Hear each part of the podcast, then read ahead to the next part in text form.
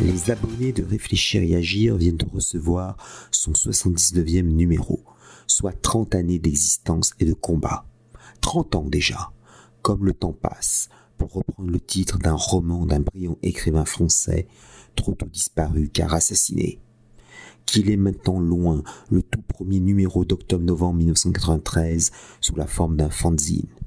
Sur sa couverture s'exprimait déjà sa différence avec une citation extraite d'un discours de José Antonio Primo de Riviera prononcé à Carpio de Tajo le 25 février 1934. La vie ne vaut la peine d'être vécue si ce n'est pour la brûler au service d'une grande cause. L'éditorial posait des bases pour lesquelles Erea n'a jamais dérogé. Le militant s'informe, analyse, parle, expose, discute et convainc. Il est chaque minute en train d'alimenter sa doctrine, toujours prêt à faire connaître ses idées et montrer partout que la résistance à l'ordre démocratique s'organise.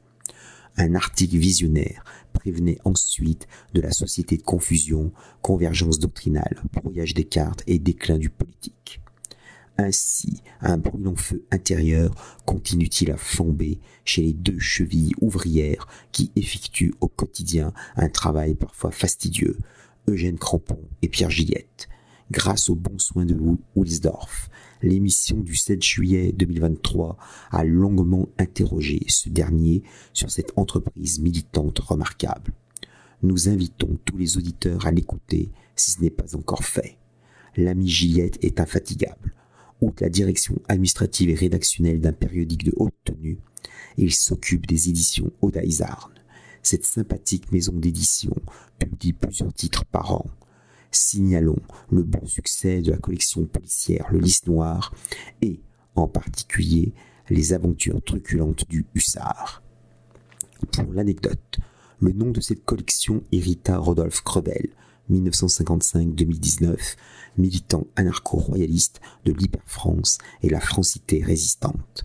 Dans le sillage de la manif cet ancien militant solidariste publia une série de journaux intitulés Le Lys Noir, placé sous le patronage de Georges Bernanos.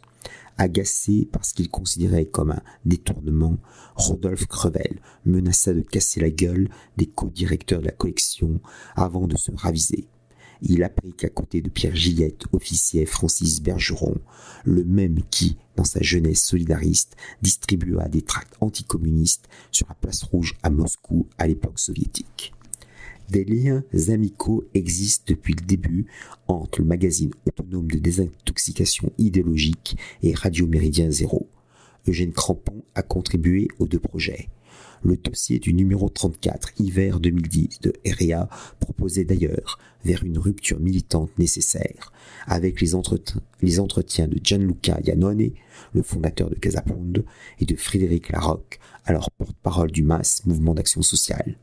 Placé sous la mémoire fidèle de Robert Dain, 1920-2002, et de Jean Mabir, 1927-2006, le magazine Albo européen perdure comme l'écrit en éditorial du nouveau numéro Eugène Crampon, sur une magnifique ligne antimondialiste, anticapitaliste, grande européenne de Dublin à Vladivostok, identitaire, socialiste révolutionnaire.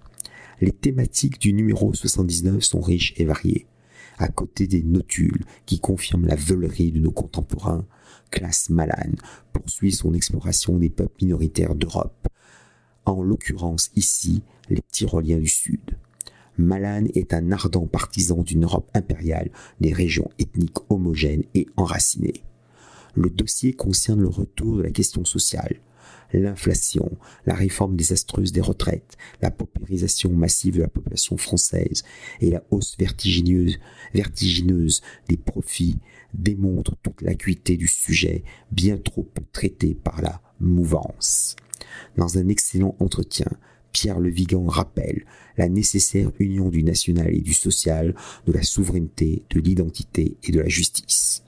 Il oublie malheureusement le versant écologique. Les questions identitaires et sociales dépendent aussi de la question environnementale. Identité ethnoculturelle, justice sociale et préservation des écosystèmes forment un tout à la radicalité foncièrement non cosmopolite. La présence durable de REA constitue un apport non négligeable de munitions lourdes dans la guerre culturelle en cours. En dehors des bulletins à diffusion confidentielle, d'autres titres participent aussi à la grande bataille des idées. Le doyen Rivarol subit les foudres du système. Il continue malgré tout à avancer. Fondé en 1967, militant, demeure la revue nationaliste qui défend l'identité française et européenne. Élément vient de fêter ses 50 ans. Terry Peuple Magazine se dirige vers son quart de siècle. Rébellion a 21 ans. Synthèse nationale approche de ses 18 ans. Le Benjamin des imprimés est pour l'heure Zentromag, avec quatre années d'intense activité. Ces titres font honneur au pluriversalisme qu'anime l'ethno-différentialisme. Ils affrontent selon le tempérament de leurs rédactions respectives et malgré les inévitables divergences d'interprétation, le politiquement correct et les délires du wokisme. On constate néanmoins que bien d'autres ont disparu. Flash, Présent, Le Choc du Mois, National Hebdo, la Nouvelle Revue d'Histoire, etc. Ces pertes peuvent susciter le désespoir et inciter peut-être à l'inaction et au désœuvrement. À tort, il importe toujours de se souvenir que l'histoire porte en elle l'imprévu. Comme le dit avec justesse Eugène Crampon dans ce numéro anniversaire, notre boulot et notre devoir, c'est de préparer notre résurrection à long terme, de reconstruire les murs porteurs de demain en évitant de les faire reposer sur une chape idéologique et des erreurs qui nous ont conduits à l'effondrement d'aujourd'hui. L'aurore apparaît tôt ou tard après une très longue nuit.